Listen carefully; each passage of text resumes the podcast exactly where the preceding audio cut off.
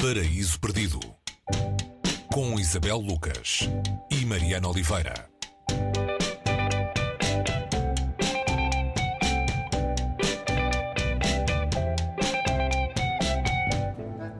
Hoje no Paraíso Perdido, uh, um romance sobre uma daquelas figuras históricas uh, que se tornam maiores que a história. Uh, o livro chama-se Santa Evita, o autor é o escritor e jornalista argentino Tomás Eloy Martínez. a personagem que o ocupa, já poderão ter adivinhado, é Eva Perón, ou Evita Perón, que foi política, ativista, primeira-dama argentina, pelo seu casamento com Juan Perón. Eva Perón morreu muito nova, aos 33 anos, a idade de Cristo, que tinha Cristo quando morreu. Uh, o seu corpo foi, foi embalsamado, ficou em exposição pública e a história do seu corpo morto uh, não se ficou por aqui. É desta realidade, Isabel, uh, mais inverosímil do que, do que muita ficção, que se faz este livro de Tomás Eloy Martínez. Olá, Mariana. Sim, e este Santa Evito, ou seja, o título, esta primeira palavra do título, remete para aquilo que hum, trata precisamente este romance, que é a mitologização não é, do, do, de Evita, um, não só pela, pela figura histórica que foi, mas também no corpo, não é? Quando, quando o marido um, manda embalsamar o corpo de, de Evita um, e entra em cena uma personagem uh, que teve uma existência real, mas que aqui tem uma existência que supera o real e este romance é isto, não é? Este romance trata daquilo que que a realidade, que não cabe na realidade, não é? E ele, e ele pega nesta pessoa chamada Ara, uh, o embalsamador, e, e, transforma também numa grande personagem deste livro, que é à volta de, de Eva Perón, como disseste. Nós vamos encontrá-la, o romance começa com ela uh, com, um, com um pronúncio de morte, ela tem um pressentimento que vai morrer, que irá morrer em breve, portanto a morte acontece, acontece esse embalsamento, embalsamento, embalsamamento, um, e, e, todas as peripécias depois à volta de um cadáver durante anos, não é? Que deambula por várias situações uh, rocambolescas, uh, muitas peripécias, até ser finalmente uh, sepultado. Um, entretanto, uh, Eloy Martínez viaja ao mesmo tempo que, que, que, nós estamos às voltas com o cadáver de, de Evita, já santificada, beatificada, na Evita, na biografia de Eva Perón, é? quem, quem, foi, onde nasceu, como é que chegou, onde chegou, como é que se tornou a figura que ainda hoje, um, que ainda hoje existe da maneira como nós conhecemos, também para lá do mito. É?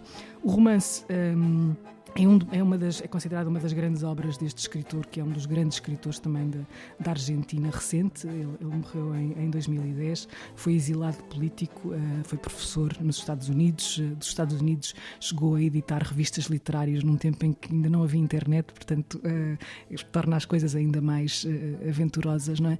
E, e, este romance teve uma primeira edição em Portugal em, nos anos, na década de 90, então pela, pela ASA, e tem agora uma uma reedição uh, numa, coleção, numa coleção da tinta da China, uh, dirigida por, por Alberto Manguel, que conhece muito bem uh, a obra deste autor, certamente.